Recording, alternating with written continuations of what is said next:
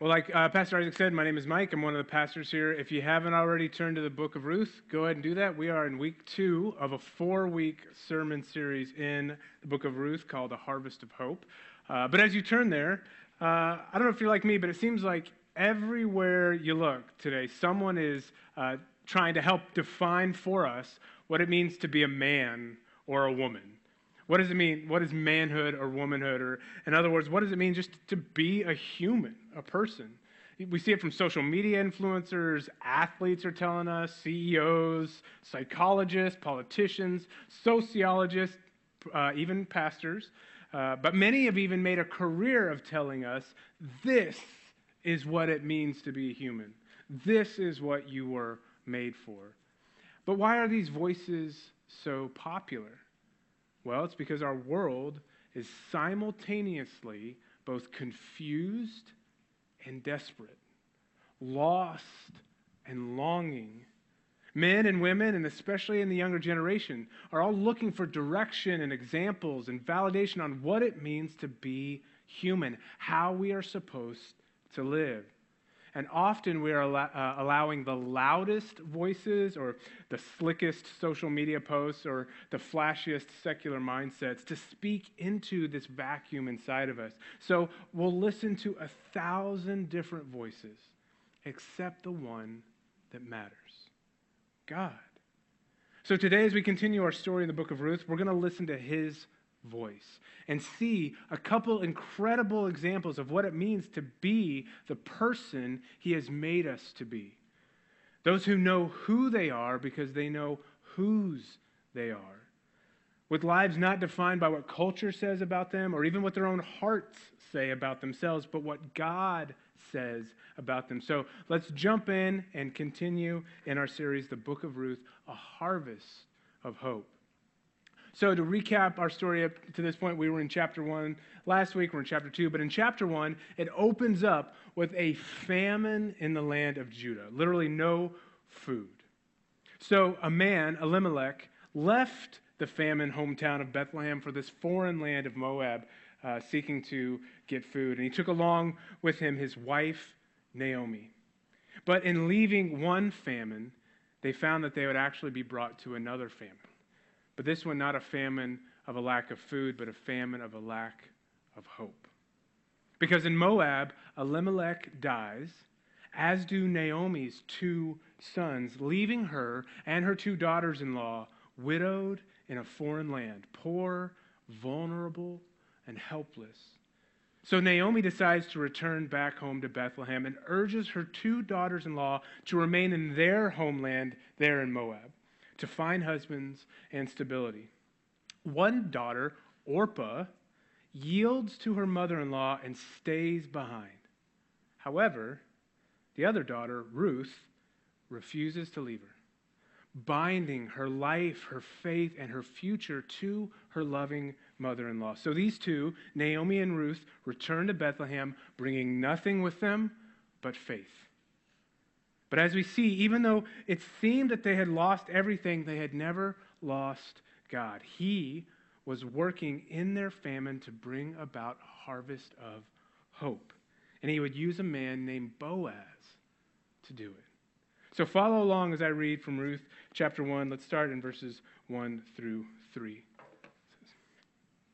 Now, Naomi had a relative of her husband's, a worthy man of the clan of Elimelech, whose name was Boaz. And Ruth the Moabite said to Naomi, Let me go to the field and glean among the ears of grain after him, in whose sight I shall find favor. And she said to her, Go, my daughter. So she set out and went and gleaned in the field after the reapers, and she happened to come to the part of the field belonging to Boaz, who was of the clan of Elimelech. So let's take a moment and look together at this worthy man and see through the life of Boaz how we are all meant to live. Because we're going to see in his life a countercultural faith, we're going to see a foreshadowing of hope and a clarifying call. So, as we mentioned, Naomi and Ruth have returned to Bethlehem as poor and desperate widows. Ruth then tells Naomi, Let me go find a field and go glean among the grains, and perhaps God will lead me to find favor with whoever owns that field. So, gleaning, if you're not familiar with, is the process that after the reapers would first go through fields and collect grain, whatever was left over or fell to the ground could be gleaned by those following behind. Ruth, even in her young faith, seems to be aware of the Mosaic law, where God commanded owners of fields to allow gleaning for those in need foreigners, widows, orphans, and the poor. So we see that in verses like Deuteronomy 24, where God commands, When you reap your harvest in your field and forget a sheaf in the field, you shall not go back and get it. It shall be for the sojourner, the fatherless, and the widow. That the Lord your God may bless you in all the work of your hands. When you beat your olive trees, you shall not go over them again. It shall be for the sojourner, the fatherless, and the widow. When you gather the grapes of your vineyard, you shall not strip it afterwards. It shall be for the sojourner, the fatherless, and the widow. You shall remember that you were a slave in the land of Egypt. Therefore, I command you to do this. So, even here, we see God's heart for the vulnerable in the world and his command that his people care for them. So Ruth suggests that she find a field to go and glean from and partake in God's provision for the poor. So Ruth selects a random field, but as we know, nothing is random when it comes to a sovereign God. And God shows his working out of a harvest of hope for his beloved children by sending Ruth to the field of a worthy man named Boaz, a man of countercultural faith. So if you look in that verse 1 of chapter 2, that word worthy there is the Hebrew word gabo, which can be translated mighty. It can be used to, to denote strength or wealth, and clearly Boaz was wealthy with his field. But as we'll see here, his true might was in his character, a strength of faith, a wealth of grace. And this word is actually the same word used later on for Ruth in chapter 3, verse 11. So, how does this worthy man, strong and rich in character, show his might? In a life marked by countercultural faith. So let's jump back in the story, back to verse 4. And behold, Boaz came from Bethlehem, and he said to the reapers, The Lord be with you. And they answered, The Lord bless you. Then Boaz said to his young man who was in charge of the reapers, Whose young woman is this? And the servant who was in charge of the reapers answered, She is the young Moabite woman who came back with Naomi from the country of Moab. She said, Please let me glean and gather among the sheaves after the reapers. So she came, and she has continued from early morning until now, except for a short rest. So Boaz, as the owner of the field, came to inspect what was going on in his land, and instantly we get a glimpse into what set Boaz apart. What his life was defined by, and it's in the very first word that comes out of his mouth The Lord be with you. That very first word he utters is Yahweh, the name of God. Now, this is not accidental. God is showing us the very core essence of who Boaz is and who we are meant to be. The first word he speaks is the first priority of his life Yahweh, the Lord. Do you remember back at the beginning of the story in the first verse of chapter 1 of Ruth? The story opens up saying, In the days when the judges ruled. So this was a time in history where Israel, where there was no king, only judges ruling over the people. And this is how the days of the judges are described in Judges 17:6. In those days, there was no king in Israel. Everyone did what was right in his own eyes. Everyone did what was right in his own eyes. Everyone followed their heart. Everyone was living by the you do you code. And it was terrible. Sound familiar? But not Boaz. He was a man who stood counter to the world around him, a world telling him that his life, his purpose was his to make up, to define, to live however he felt. But Boaz knew better. In wisdom, he turned his eyes up to his maker, the Lord, Yahweh, knowing his very life was a gift from God. And so the only way that he could be who he was made to be was to seek, serve, and live for the God who made him, the only one qualified to tell any of us how to live.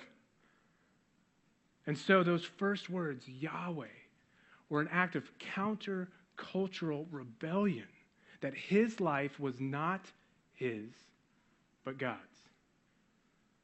So then the reapers give him a report of a young foreign woman who was with Naomi and has been working hard all day. And we see even here Ruth's strength of character on display, working hard, even in her hard circumstance, not laying down, playing the victim, just taking handouts, but working hard, showing integrity, and catching the attention of those around her.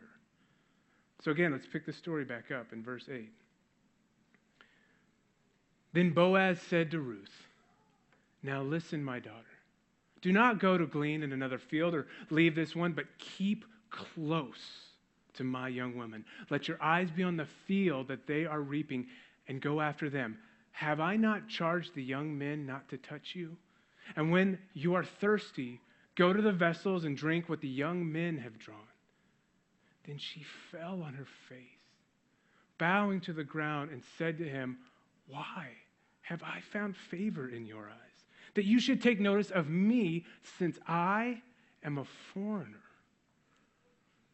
But Boaz answered her, All that you have done for your mother in law since the death of your husband has been fully told to me and how you left your father and mother and your native land and came to a people that you did not know before. The Lord repay you for what you have done, and a full reward be given you by the Lord, the God of Israel, under whose wings you have come to take refuge. Then she said, I have found favor in your eyes, my Lord, for you have comforted me and spoken kindly to your servant, though I am not one of your servants. So let, us brag on Ruth again for a second. Boaz has just learned that she had come back to Bethlehem with his relative, Naomi. But Ruth's reputation preceded her. Boaz had been told about the young woman's love and devotion to Naomi, her willingness to sacrifice her comfort, her protection, her future to care for her mother in law like Boaz, Ruth's life of countercultural faith, of selfless love, was making an impact, and not just to Naomi, but to the entire community, including Boaz. So, what does he do? In a time when foreigners are shunned and marginalized and pushed away, he brings this outside foreigner closer. Stay in my field with my people. And then Boaz begins a cascade of grace and care that would, would have stood out in that culture like a bolt of lightning in a midnight black sky. His countercultural faith shown in the words, Have I not charged the young men not to touch you? As Naomi would remind Ruth later in this story, a poor, vulnerable woman gleaning in a field was often a victim of assault. In a world where everyone did what was right in their own eyes, it doesn't take much of an imagination to think what some evil hearts might do to a vulnerable young woman. Sexual and physical assault were real and frequent occurrences, as it is all too often today. And Ruth knew it, but she also did not need to fear. Because Boaz, a man of countercultural faith, knew he had a responsibility before God to provide protection, safety, and security for Ruth and those under his watch. A countercultural pursuit of justice, of care, and support for everyone, especially the vulnerable, driven by a divinely inspired sense of human dignity. And Boaz, Boaz did this nearly 3,000 years ago So Daniel Block writes of this Contemporary readers will be struck by how modern this comment sounds. Boaz is hereby instituting the first anti sexual harassment policy in the workplace recorded in the Bible. Friends, let's be clear. As believers, as children of the light, as those who bear and claim in us the name that is above all names, sexual abuse has no place within our lives, both public and private. As followers of Jesus, we ought to be the strongest protectors against sexual abuse, the strongest advocates of support for those who have been victims of sexual abuse, and the strongest condemners of sexual abuse wherever its evil is found in our world. It has no place in God's world and no place among God's people. You see, the vulnerable mattered here to Boaz because the vulnerable matter to God. And they matter to us at CBC. That's why, as you may have heard, we've partnered with an organization called Grace, Godly Response to Abuse in the Christian Environment, who are helping us grow in creating environments where everyone is safe to hear and experience the love of God and Jesus. Whether it's children or others in our church body that are vulnerable, we are working with Grace to protect our church family, to prevent, identify, and respond to all types of abuse.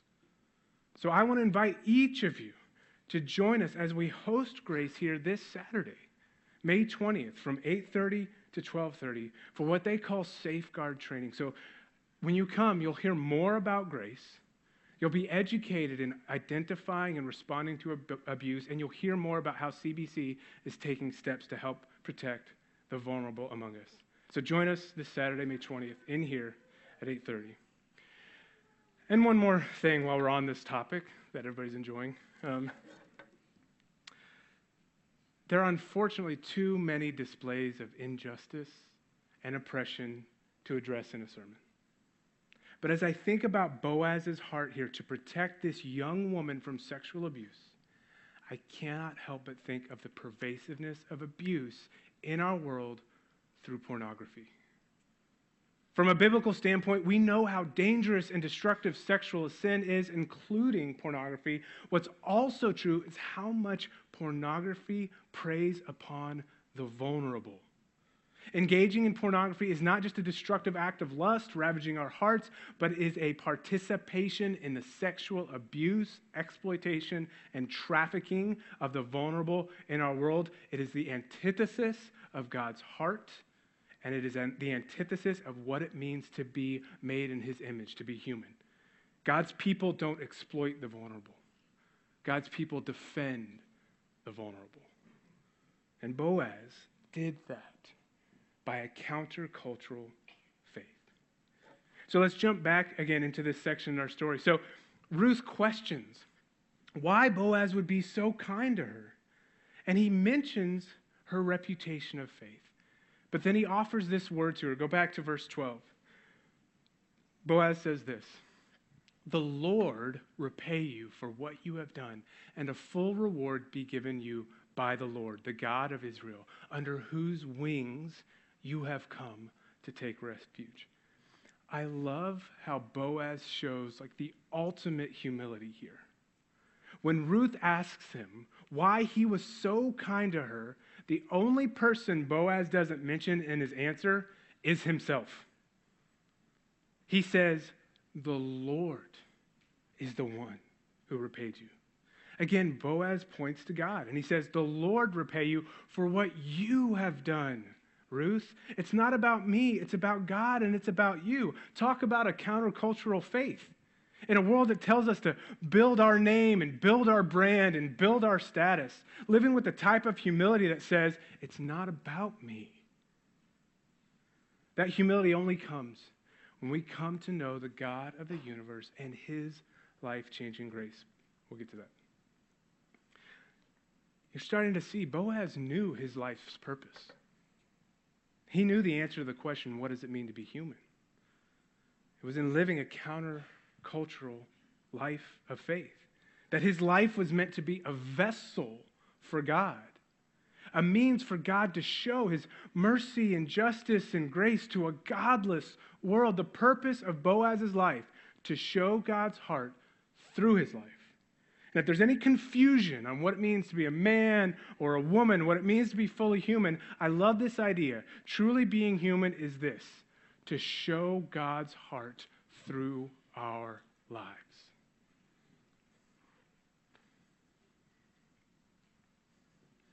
But Boaz's generosity wasn't done.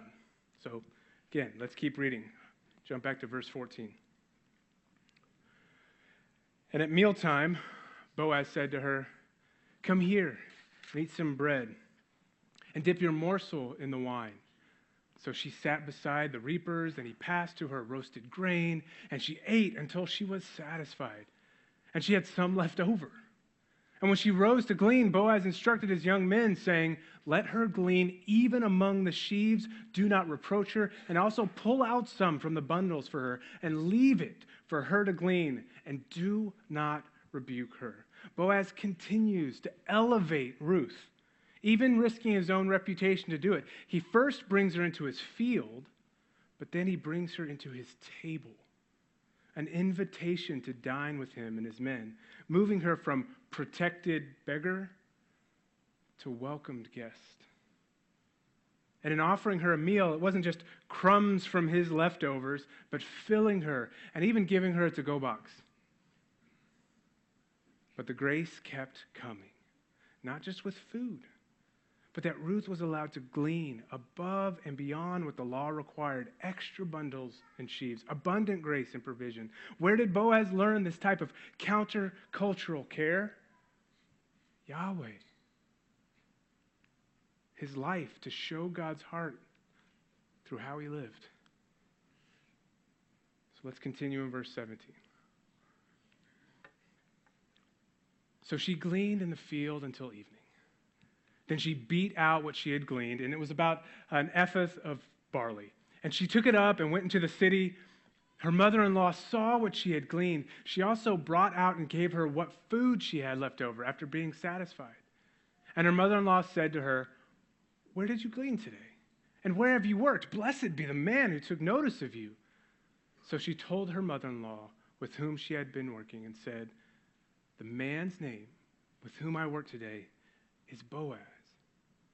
And Naomi said to her daughter in law, May he be blessed by the Lord, whose kindness has not forsaken the living or the dead. And Naomi also said to her, The man is a close relative of ours, one of our redeemers. And Ruth the Moabite said, Beside, he said to me, You shall keep close by my young men until they have finished all my harvest. And Naomi said to Ruth, her daughter in law, It is good, my daughter that you go out with his young women, lest in another field you be assaulted. So she kept close to the young women of Boaz, gleaning until the end of the barley and wheat harvest, and she lived with her mother in law. I think it's safe to say that Ruth had, Ruth had a good day, right? Her life forever changed by the countercultural faith of Boaz. And so, heading home, it, she ends up coming home with weeks worth of grain. So it's not surprising that when she gets home, Naomi asks, Where did you glean and get all this? Who is the man that took care of you? And Ruth tells her, The man who showed me favor. His name was Boaz.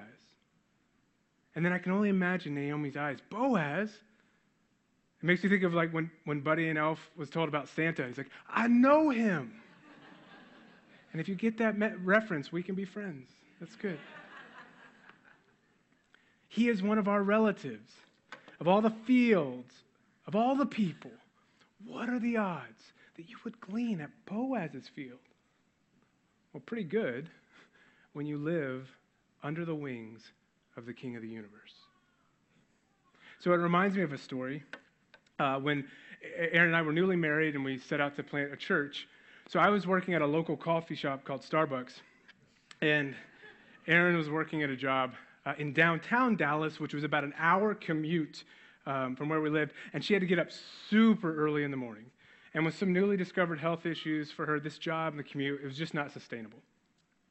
Uh, so I remember I had made a friend when we moved into town, a pastor named Eric who was well connected in the city. And when I shared with him Aaron's need for a new job, he offered to pray, but also to share that need along with Aaron's resume with an influential man that he knew, a Christian who was an executive at a bank. And he might know of some opportunities, maybe even at his bank. So at the same time, Eric offered to help. One of my regulars at Starbucks, uh, a kind Christian woman named Karen, asked one day if there was anything she could be praying for. And so uh, I shared with her Aaron's job need, and she's like, I'm on it. so she went home and she prayed. And as she prayed, she knew her husband uh, was looking to hire an executive assistant at his office. So one day she went to her husband and said, Hey, Mike from Starbucks told me his wife needs a job, and I feel like God is telling me you should hire her. and he looks at her kind of puzzled and replies, Well, honey, I can't. Because Eric gave me this resume of a young woman, and I believe God wants me to hire her. so Karen, the Starbucks regular, was the wife, or is the wife, of the bank executive Eric had reached out to. So completely independently, God had been working his sovereign plan in both their hearts and prayers to provide Aaron this job. Ruth didn't stumble onto a random field. Aaron didn't just luck into a random job. Friends, God is real, God is sovereign, and God is working out a harvest of hope for his children. Even when we don't see it, and even when we don't feel it, all he asks of us is to trust, to live by faith, to show his heart through our lives. Don't you want stories like that in your life where you see the sovereign hand of God working like awe inspiring miracles right in front of you? I know I do. But to be honest, how many of us want the stories of faith without, without having to live by faith to get them? There's a reason we're doing a series on the book of Ruth and not the book of Orpah. Orpah, in her heartache, in her loss, took the safer way, the pragmatic way and stayed in the land she knew with the life that she knew. And in some ways, I don't blame her. Most of us would probably have done the same thing, made that choice. But was it really the safer choice? Maybe, just maybe, the safer way to live, the life of purpose we were meant for, feels like the risky way. Living like Boaz, living like Ruth, living with a countercultural faith, trusting in a God they couldn't see, living for a hope the world couldn't offer, surrendering to a love that consumed their whole lives. You'll notice Naomi mentions that Boaz is one of their redeemers. And we'll actually unpack that more next week. But for now, what does that mean? Well, again, Daniel Block explains kinsman redeemer in this way. He says, as a kinship term, it denotes the near relative who is responsible for the economic well being of a relative and comes into play especially when the relative is in distress and cannot get himself or herself out of the crisis. It means that Boaz served a role as a kinsman redeemer, someone responsible for helping out a family member in distress. It shows that field Ruth chose was no, no accident. The grace she received wasn't luck, it was the working of a harvest of hope by a sovereign God caring for his beloved children. And God used the countercultural faith and life of Boaz to show his heart to Ruth. But as great as Boaz was, his life was only a foreshadowing of a greater hope. The greater kinsman redeemer, that by his loving grace and sacrificial protection, he would bring the outsider in. He would defend the vulnerable, enrich the poor, satisfy the empty, and redeem the lost. Boaz foreshadows the hope of Jesus, our true kinsman redeemer, our kin, in that he is God in flesh, fully human, our brother in our likeness, and he is our redeemer that in our state of distress, our state of helpless poverty, Though maybe not physical or social poverty, but definitely spiritual poverty with God. Poor and lost in our sin, guilt, and self centered living. Just as Ruth was a foreigner to Boaz's family, our sin and running from God has made us a foreigner to God and his family. The Apostle Paul describes our state this way. Says, Remember, talking to the church, that you were at the time separated from Christ, alienated from the commonwealth of Israel, and strangers to the covenants of promise, having no hope and without God in the world. That is who we were. Separated, alienated, strangers with no hope and without God. But just as Ruth was a poor, desperate outsider, she needed a redeemer, someone to rescue her, someone to bring her in close, to show her grace and favor that would change everything about her. So too do we need a redeemer, someone to pull us in closer to God, to rescue us and show us an unearned favor. In the next verse, Paul says this But now, in Christ Jesus, you who once were far off have been brought near by the blood of Christ. Friends, our Redeemer did not simply give us grain or a meal or a seat at the table. Our Redeemer brought us near to God by giving his very life for us, redeeming us from sin and death, the very things that keep us on the outside away from God, by becoming sin and death for us on the cross. His body broken, his blood shed as God's justice against our sin and our selfishness, our living and doing what is right in our own eyes. All that fell upon him. He paid our debt. He purchased us from our sin. He redeemed us by his life, by his death, and by his resurrection. As Boaz would sacrifice to bring Ruth closer to him, it points to a greater Redeemer who sacrificed his very self to bring us closer to God. And we will see even more of that story over the next couple of weeks. But just as Boaz drew Ruth into his family, Christ has brought us into God's. A few verses later, Paul would say this So then, you are no longer strangers and aliens, but you are fellow citizens with the saints and members of the household of God. Friends, I ask you, have you been brought near to God? Has your kinsman redeemer, your God and King Jesus, brought you into God's family? All it takes is faith. All you do is trust. You bring nothing and get everything.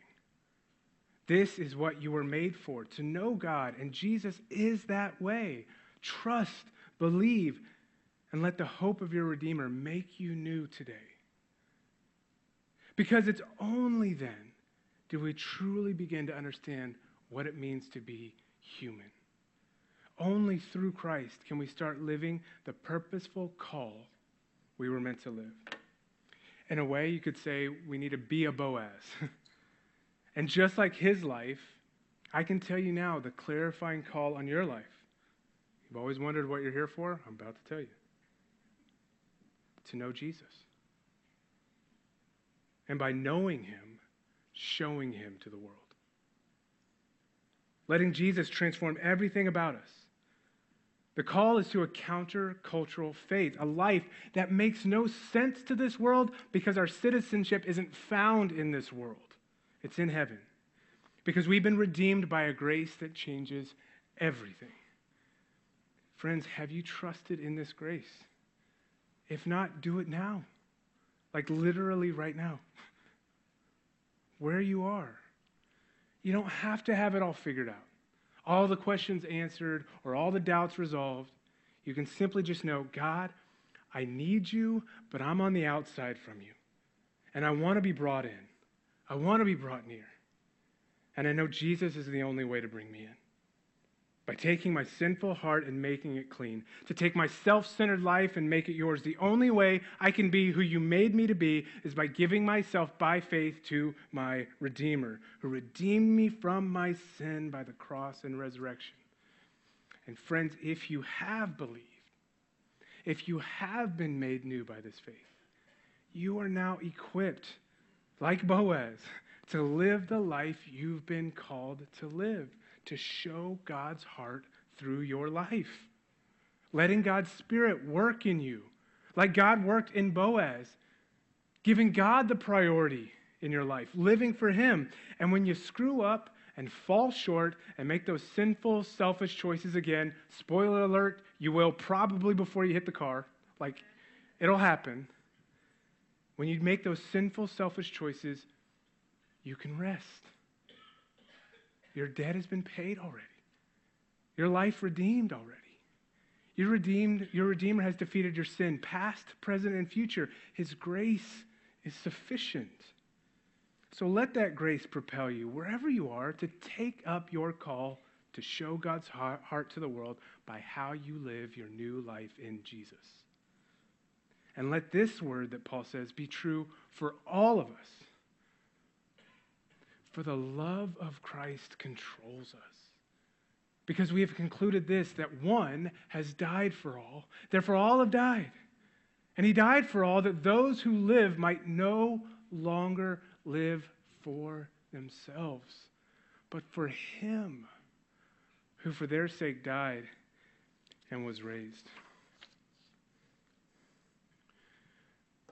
From the very first words out of his mouth, we see Boaz knew his God, and it changed everything about him. Do you know yours? Be a Boaz. By surrendering to the grace and forgiveness of your Redeemer Jesus, let his new life in you be one of counter-cultural faith, living with your eyes on eternity. And let the harvest of hope that you have in Jesus and his rescue of you move in your life so that together, all of us, as one family, can show the heart of God through how we live. Do you know your Redeemer? Have you given your life to him? Don't hold back. Whatever it is, give it to him. His grace is enough. Let's pray.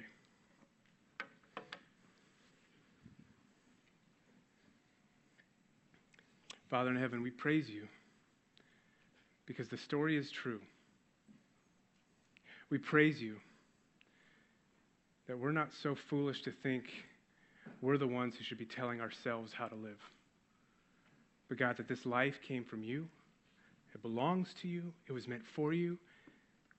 And God, we were designed to have the fullness of life, the fullness of joy, the fullness of purpose, the fullness of meaning by knowing you and making you known to the world. So, Father, I pray over this room right now. I pray for those who are watching online. If there's anybody right here that's been living their life their own ways, that's still doing what's right in their own eyes, that's trying to prove themselves and earn their salvation and earn their worth, that they would surrender that to the cross of Jesus. They would give their sin, their self righteousness, their attempts to prove their worth, and they would find forgiveness and grace and mercy and redemption by Jesus, that you would make new life today. And those of us that do know you, Lord, whatever it is that we're still holding on to, whatever part of our life that we haven't surrendered to you, to your transforming grace, to your lordship, to your kingship, whatever it is in our life that we're still trying to live as God and King, doing what we want and what's right in our own eyes, whatever that is, God, that we would surrender that to you now and trust the love and grace of our great King and Redeemer, Jesus.